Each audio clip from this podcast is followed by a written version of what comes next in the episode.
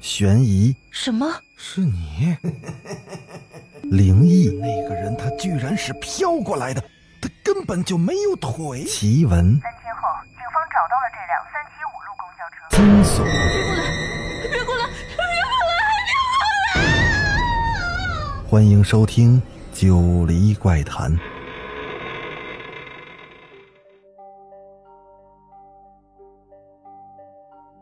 Hello，各位听友，大家晚上好，欢迎继续收听《九黎怪谈》。咱们今天继续来讲故事，别想逃第五十集。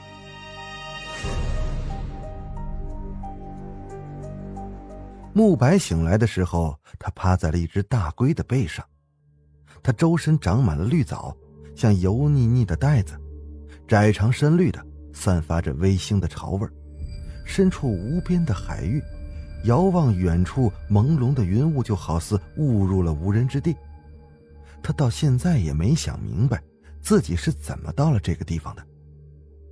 慕白扒拉着龟壳，他向水底看去，那水深大概有三五米吧，无数的残垣断壁和错杂的树根混在了一起，好似只隔着一层薄薄的水面，恍如隔世一般。水中有不知名的鱼在灵活的窜动。慕白伸手下水，一窝蜂的鱼儿像是接收到了什么信号似的，蜂拥而来。那尖尖的密齿已是迫不及待的亮了相。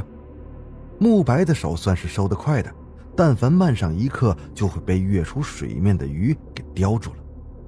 他死死地把住了龟壳，心里是惶惶不安，但此刻也只能紧抱眼前的救命稻草。那只大龟的眼珠子转动了几下。也不知是不是在嘲笑慕白的无知，直到这龟不再游动，慕白走上了岸边，然后，这只龟就消失不见了。云雾散开，四周的景象变得诡异起来，脚下的海水开始没过脚面，入目的岩山被风割出的风化的沟壑很是明显。拔地而起的巨大山岩犹如金字塔一般的矗立，慕白感受到海水不断的拍打，似乎在催促着他向前走去。此时，慕白若是回头，他会惊奇的发现，他走过的路留下的那些足迹都被淹没，那海水始终浅浅的跟在他身后。走进了岩山后。映入眼帘的是一棵顶天立地的槐树，那树枝伸展成金字塔形状，高处的枝叶无穷无尽，仿佛蕴藏着大千世界，撑起了这座秘境。它的根茎似乎扎根于无垠的黑暗，气势磅礴。慕白正在吃惊于眼前的景象，忽然传来了一阵窸窸窣窣的声音。他猫着身子靠着那树干隐藏身影。却冷不防，背后传来了巨大的推力，猝不及防的把他扑倒在了地上，脸上火辣辣的灼烧感令他龇牙咧嘴。可一个熟悉的声音在他耳边响起：“慕白，你还好好的？”在这种诡秘的地方能遇上熟人，那别提多欣慰了。啊，裴警官，哎呦，你快起来，你压着我了，不然我真没办法好起来。啊！此时，两人都没有注意到那身后的枝干在悄然的游走，编织成了一个巨大的木网。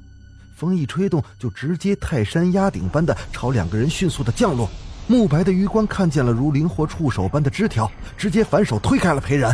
裴然滚开之际，抓住了慕白的手，想拉他一把，可却远远没想到这个巨网可以肆意的伸缩，两人已经俨然成了瓮中之鳖。越是挣扎。那枝条缠绕的就越紧，慕白，你先别挣扎，这枝条会根据你的力量反向加注到你的身上的。裴然看着身旁越发喘不上气的慕白，焦急的说道。那枝条游走到慕白脸上蹭破皮的地方停了下来，无意中沾染到了尚未干涸的血。此时，那枝条像是突然吸入了什么上头的东西。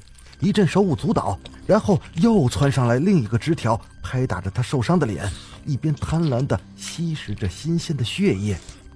慕白似乎都能听到血液流动的声音，他越发的惶恐，整个人都觉得缺氧了。而此时沾染了血的枝条似乎再也不满足于这微不足道的血了，它不再盘踞在慕白的脸上。慕白惊恐的随着枝条移动着视线，从他的颈部游走到了胸口。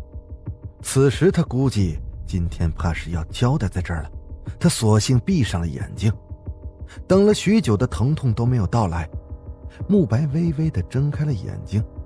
枝条的顶端若是能化形的话，那肯定是个谄媚至极的狗腿子。他贴附在慕白的胸口。底下的枝条都老老实实的不再扭动，一个劲儿的向上舒展，将两个人完好的护在中间。慕白看了一眼裴然，他倒好，正惬意的靠在枝条编织的天然靠背上闭目养神。枝条停止了向上的攀升，缠绕在两人身上的层层束缚也一并松开。裴然率先跃上崖顶，跟慕白一同目送着挥舞告别的枝条。裴警官。你说这槐树是不是也太通人性了？估计啊，我前世没少做好事儿。慕白边说边大步流星的向前走着，崖顶上空荡荡的，在星光照耀下，隐约可见一条蜿蜒曲折的路通向内部。裴然取出之前砍断的枝条，简易的做了一个火把照明。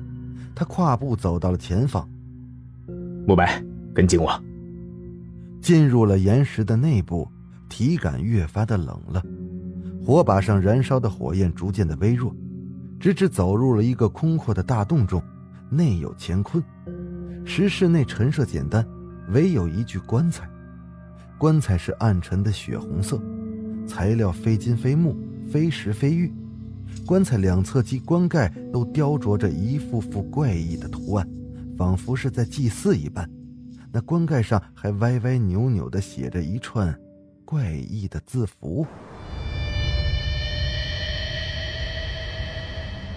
慕白的视线一下就定在了棺材上，他不自觉地走到那棺材前，手掌放在棺材上抚摸着上面的符文，他微微的用力推动棺盖，裴然这才发现慕白有点不对劲儿。慕白，你疯了？这是能随便动的吗？他直接上前拽住慕白。可这时的慕白同人已经被黑暗吞噬，整个人力大无穷，丝毫没有被他撼动。棺盖慢慢的滑动，裴然守卫在慕白身边，屏气凝神，直勾勾的凝视着棺盖。那棺盖落地，发出了沉闷的响声，随之一阵水流声从中传来。裴然举起了火把，凝神望去，只见那棺椁内空荡荡的，仿佛是一望无际的深渊。怎么是空的？这个棺材太古怪了，不像是死人棺材。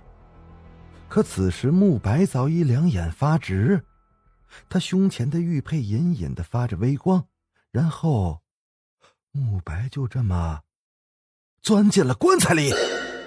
裴然惊恐的看着慕白，眼睛一闭，也想跟着跳进去，但他浑身传来了一阵钝痛感，然后。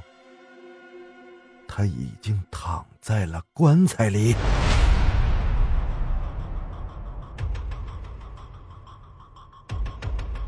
好了，本集咱们先讲到这儿，欲知后事如何，咱们下集讲完。